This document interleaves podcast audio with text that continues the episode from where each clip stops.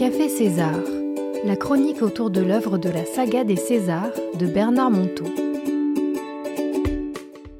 Bienvenue au Café César. Comme chaque semaine, nous nous retrouvons avec euh, mon ami Patrick Fijac et c'est toujours un bonheur de te retrouver, Patrick. Ben, c'est réciproque. Bonjour Myriam, bonjour à toutes et à tous. Et avec euh, les invités du jour, nous allons échanger autour d'une nouvelle histoire du vieux sage César, ce héros des romans de Bernard Monteau, qui nous surprend toujours par ses petites aventures euh, du quotidien, desquelles euh, nous, voilà, nous découvrons une sagesse surprenante, une façon de voir les choses, un regard qui nous permet peut-être d'aller un peu plus loin dans nos vies. Oui, qui nous permet d'avancer. C'est des leçons de vie que nous propose Bernard Monteau au travers de ce personnage tout à fait délicieux, César. Qui est César Alors l'histoire du jour s'appelle Le tout premier amour. Je te laisse la lire, Patrick, nous, nous, nous allons nous relayer pour la lecture. Il arriva qu'un jour, au début de l'été, Jacques décida de rejoindre son vieil ami César, juste pour l'aider à repeindre sa cuisine. Pauvre Jacques. Il était déjà coincé au milieu de sa vie professionnelle trépidante, avec sa femme, ses enfants et ses amis, qu'il ne voyait pas assez à son goût. Et voilà qu'en plus, il allait s'absenter pour aider César. Quel gâchis Cette vie qui court sans cesse après le temps et qui finalement ne récolte que les reproches de tous. Mais quel bonheur de sentir César si proche, cet empereur des lieux où le temps s'écoule tout autrement. Et sous la tournelle, il y avait une bouteille de Cahors et deux verres sortis sur la table. César écouta son jeune ami dans sa longue complainte contre lui-même. Ensuite, ils vidèrent la cuisine de ses meubles pour pouvoir la repeindre et Jacques continuait à s'accuser de mille problèmes insolubles auxquels le vieil homme n'accordait maintenant qu'un intérêt distrait. Et puis vinrent les heures côte à côte, le rouleau à la main, la peinture qui dégoulinait le long du bras, en veillant à chaque instant à ne pas faire trop de saleté. Jacques continuait à tempêter contre lui-même. Soudain César, jusque-là silencieux, posa son rouleau sur le rebord du seau et invita Jacques à faire de même. Viens avec moi, lança le vieil homme. Je crois que j'ai trouvé la solution à tous les problèmes. Jacques, interloqué, s'exécuta et suivit César sous la tonnelle, quelque peu anxieux de la suite des événements. Ils se servirent deux verres, et bien entendu, Jacques renversa le sien, fidèle à son état d'esprit du moment. Et voilà, c'est tout moi. Tu vois, César, c'est toujours pareil. Ce verre, c'est toute ma vie. Je ne suis pas fiable, je suis trop bordélique, j'ai toujours le geste en trop qui fout tout par terre. Arrête, mon Jacques, tu me fatigues. Écoute, gifle-moi. Cela te fera du bien. Mais, César, je. Comment veux-tu que. C'est impossible? Gifle-moi, ou bien tu rentres chez toi sur le champ. Le ventre noué devant le regard bleu du vieil homme, Jacques tenta une gifle ridicule. Mais César insista pour que le coup soit plus fort. Alors le jeune homme gifla son vieil ami juste avant de s'effondrer en larmes. Tu as vu comme cela fait mal de frapper un innocent? Eh bien, c'est ce que tu n'as cessé de faire depuis que tu es arrivé. Tu n'as cessé de gifler un pauvre petit Jacques.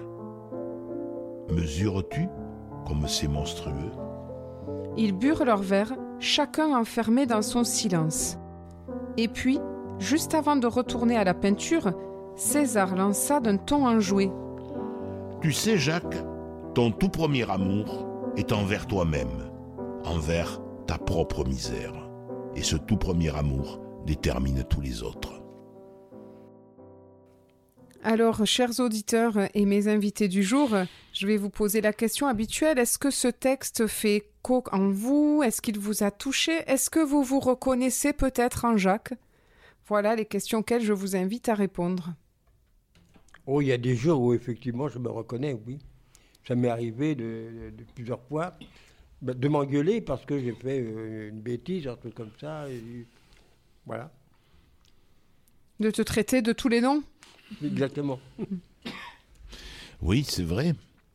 Ce que dit Georges, qui ne l'a pas fait Mais moi je trouve qu'il y a quand même un hiatus entre le titre de ce chapitre, un tout premier amour. Et quand on le dit, on, on s'attend un amour envers quelqu'un d'autre. Oui. Alors que là, le quelqu'un d'autre, c'est soi-même. Et on revient, chère Myriam, à un débat que nous avons eu au micro de Café César l'année dernière. Effectivement, à bien y réfléchir. Mon premier amour, c'est moi. Et je dois m'aimer. Si je ne m'aime pas, je ne peux pas aimer les autres. Exactement. Et donc, on voit à quel point, dans notre société que l'on qualifie d'hypermoderne, c'est difficile de s'aimer. Les gens ne s'aiment pas. Christian. Oui, je, suis tout à fait d'accord avec toi. On ne dit pas aux autres suffisamment je t'aime. Mais évidemment, si je dis à Patrick je t'aime, c'est pas le même amour que je dis à mon épouse je t'aime. C'est pas du tout pareil. Et euh, je n'ai plus mon épouse, mais je trouve que je ne lui ai pas dit assez je t'aime. Mmh. Ah oui. Eh oui. mais pour s'aimer, Christian, c'est un beau témoignage. Mais il faut s'aimer soi-même, c'est accepter ses propres misères.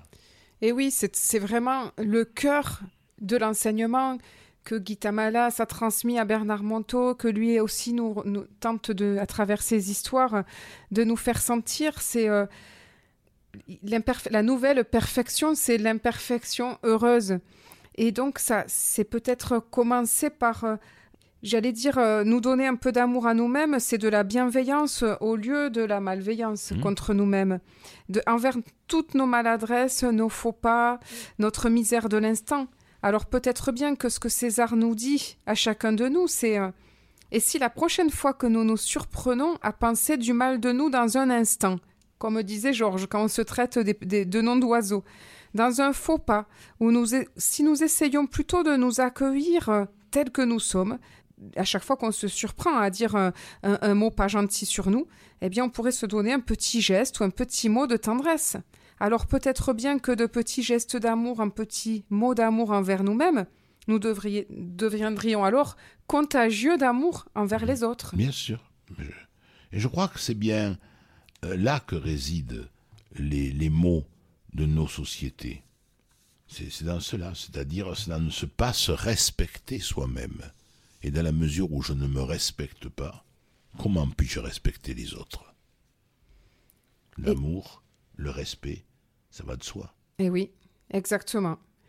Alors moi, je voulais vous proposer, amis auditeurs, peut-être si vous avez envie d'expérimenter en même temps que nous, nous allons vivre, nous allons essayer de vivre dans une situation donnée, euh, un peu artificielle, certes, un petit jeu à la César. Alors je vais vous donner, vous pouvez prendre un livre qui se trouve à côté de vous. Et je vais vous dire ce que nous allons faire. Alors, je vais vous proposer la, petite aventure du jour. C'est simplement de mettre un livre sur votre tête. Vous savez comment on fait chez le kiné lorsque l'on a mal au dos. Et, eh bien, c'est tout simplement mettre le livre sur sa tête. Et si pendant ce jeu, pendant cet exercice, on se surprend quand il va tomber, puisque forcément, si on bouge, il va tomber. Si on se surprend en train de se juger, de penser du mal de nous-mêmes, par exemple en se disant euh, quel abruti, quel nul, est-ce que chacun de nous, pendant ce temps-là de soi à soi, en intimité pendant un court silence, on pourrait tenter une pensée, un geste, un petit mot d'amour pour l'innocent que nous venons de maltraiter? Alors c'est parti, nous à la radio, nous avons le livre sur la tête.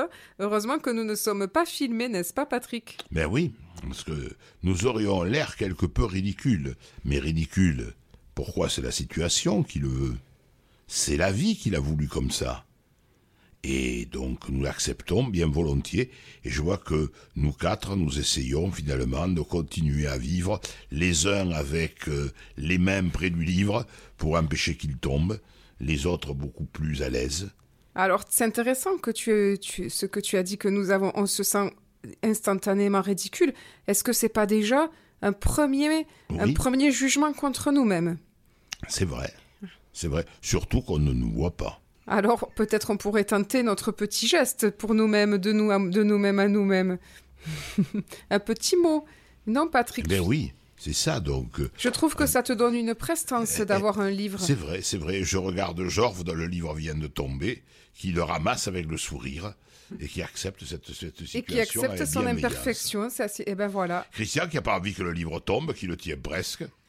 Et Myriam qui l'a aussi. Euh, Georges Georges vient de le faire tomber une seconde fois. Et moi, je suis tournée vers Patrick.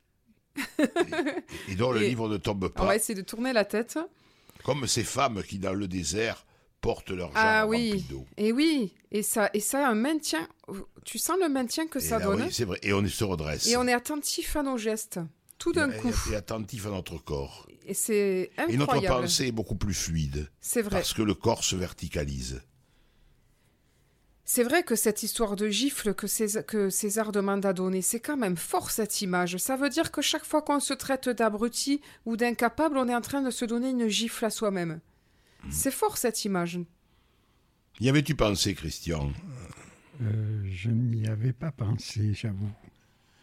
Et, et Christian, il a un exercice périlleux parce que son livre est sur le casque. Donc il est encore plus euh, en difficulté. Oui, oui, oui, c'est. euh, C'est- C'est pour cela que je conserve mes mains très près du livre que j'ai sur mon casque. Et Georges, qui assure en même temps la réalisation de l'émission, essaie de trouver la position la plus confortable pour à la fois nous parler. Ça va, Georges? Ça va, mais ça fait rire. Georges, il a trouvé un équilibre. Qu'il n'a plus trouvé, ça, il a suffi qu'on le dise. on l'a fait rire. Il faut pas que je rire. Oh, et c'est mon tour. Et c'est un tour. Euh, voilà. Vous voyez, donc, comme quoi on peut s'amuser de nos petites imperfections, On peut s'en de amuser, nos c'est petites vrai. hein. maladresses. Ah oui. Ça paraît simple dans un petit exercice, mais dans la vie de tous les jours, est-ce que nous saurons avoir cette tendresse avec nous-mêmes?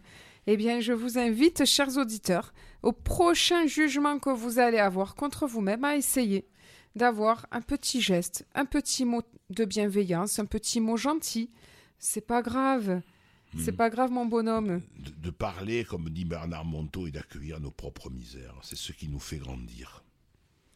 Alors, je vous donne rendez-vous la semaine prochaine pour un prochain Café César, même jour, même heure. On vous attend.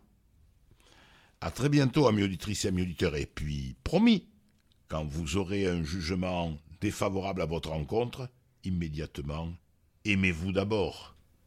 Un petit geste rassurant envers votre personne.